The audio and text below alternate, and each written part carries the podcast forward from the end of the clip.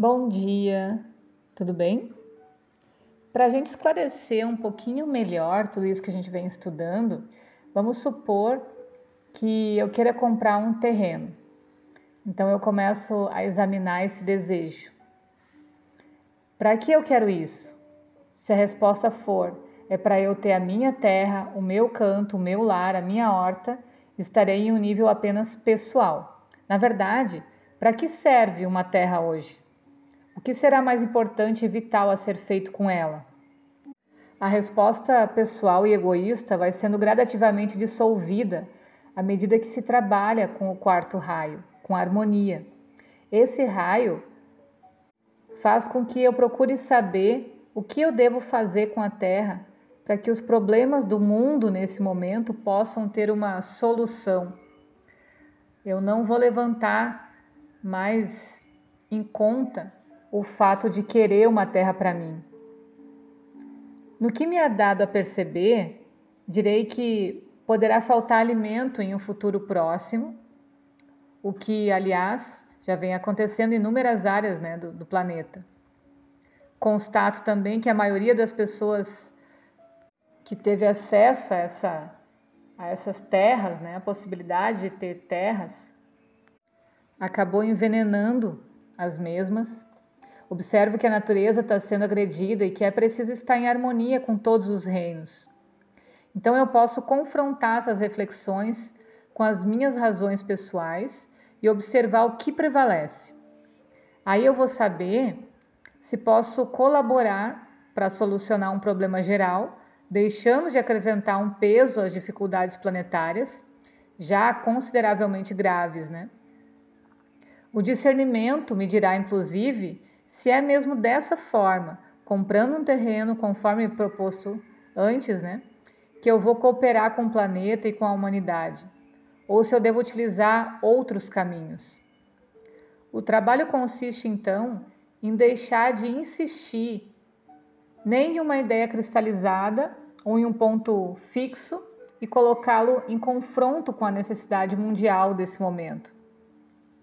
Embora soluções não estejam ainda sendo manifestadas em grande escala, o fato de o problema estar presente em nossa consciência é sinal de que a gente pode colaborar nesse processo de harmonização planetária.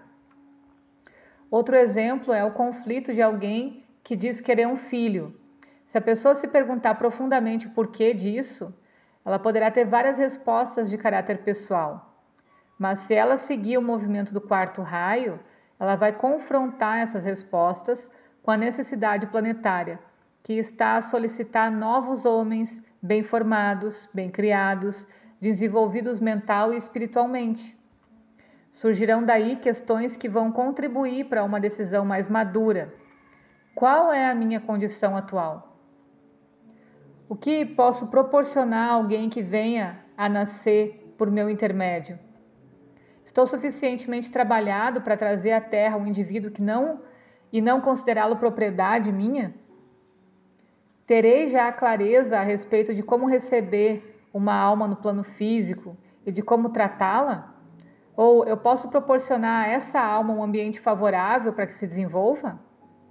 Aí a gente pode constatar que o procedimento e a atitude mudam completamente se trabalhamos a consciência no sentido da harmonia, confrontando a vontade pessoal com a necessidade do planeta e das almas que nele encarnam. Visto dessa forma não unilateral, mas harmoniosa, o fato de trazer um filho ao mundo reveste-se de maior qualidade. Desse modo, aquele filho realmente poderá corresponder às possibilidades dos pais e educá-lo. E se ele aceitará a ajuda sem restrição, porque terá sido concebido em um clima de equilíbrio e não de egoísmo e possessividade. Assim, antes mesmo da concepção, estabelece-se o vínculo harmonioso que faz nascer aquele que está no ponto evolutivo certo para viver uma etapa da sua vida sobre a Terra com aqueles pais. Dessa maneira, todos se integrarão sem conflito na corrente evolutiva que começou há muito e do qual todos participamos. Então, esse processo de se colocar a própria ideia diante de outra mais ampla e geral uh, pode ser aplicado em todos os setores da vida, é este o caminho de desenvolvimento do quarto raio.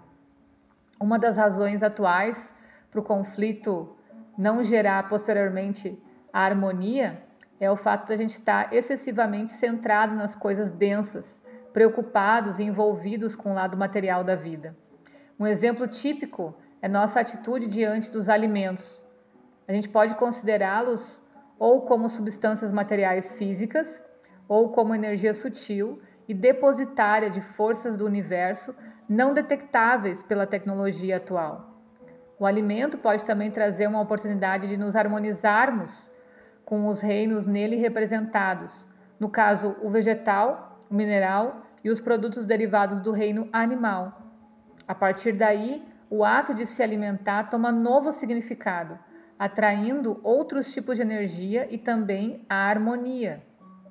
Sempre que a essência da vida, essa infinita potencialidade, vai se manifestar na Terra, ela faz por meio de situações de conflito, que são produzidas pelo próprio movimento de descida da energia atravessando o espaço em todos os níveis. Esse processo de atrito é inerente à manifestação das formas nesse planeta. Quando a vida se projeta dos níveis mais sutis, onde é livre, penetrando então em uma forma concreta, a gente diz que está sob a lei da limitação. A vida tem de se limitar para tomar forma e fazer experiências no mundo material. Tudo que entra no nível da manifestação, seja um homem, um animal, uma planta ou um planeta, fica limitado às condições daquela forma.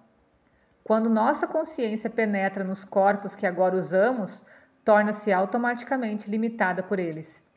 Enquanto não percebemos que não somos esses corpos, mas que só os habitamos e os usamos como instrumentos de serviço sobre a terra, seremos prisioneiros deles.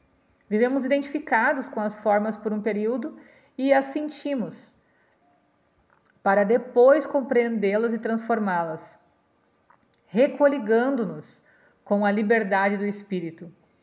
A não identificação com a forma é que nos deixará receptivos a estados mais elevados de consciência. Se a gente é consciente dessa limitação inicial, na forma, né, partimos para o movimento oposto que nos levará à harmonia. Por um lado, a gente pensa no fato de que a gente está aprisionado a uma forma, mas por outro, a gente vê a realidade segundo a qual o espírito é livre, ilimitado, cósmico e que somos esse espírito também, e não só a forma, ou melhor, o seu aspecto denso. Um senhor deixou um relato que diz assim: quando ele era jovem e procurava resolver esse ponto conflitante dentro dele, né? Caminhava diariamente na praia que havia diante da escola onde ele estudava. Então, enquanto os colegas se mantinham em um pátio nos intervalos de trabalho ou de estudo, ele chegava até a beira do mar, tirava os sapatos e andava sobre a areia ou sobre as pedras. Enquanto os pés se molhavam e o sol queimava a sola dos pés, né? Ele se benzia e agradecia o fato de ser um indivíduo livre, porque cósmico. Ele não lembra, depois desse período, de ter sentido qualquer problema por se encontrar dentro de um veículo físico. Pelo contrário, ele começou a reconhecer as funções dessa circunstância temporária e colaborar com elas, dentro das possibilidades que ele tinha naquela ocasião. Então, hoje, ele se sente em paz, sente a consciência do corpo físico no qual ele habita e que reconhece que essa consciência é lúcida, harmoniosa e que está pronto para colaborar com ele, né? porque sem a colaboração da consciência, ele não poderia enfrentar com a mesma facilidade muitas situações, algumas até kármicas. Então não é preciso pedir confirmações de que somos seres infinitos, nem pedir a Deus que nos dê a consciência desse infinito, pois isso não ocorre só por meio de súplicas. Na energia do quarto raio, a gente afirma que é esse infinito a fim de que a experiência seja realmente efetiva.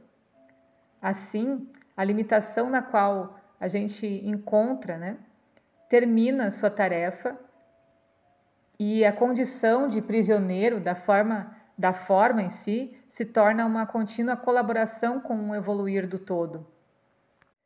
Então a gente acaba trazendo para a vida consciente o oposto do condicionamento inicial e primário. No planeta Terra, existem atualmente três reinos da natureza que têm a possibilidade de sair dessa limitação e que podem gradativamente deixar de ser prisioneiros da forma. O reino humano é um deles.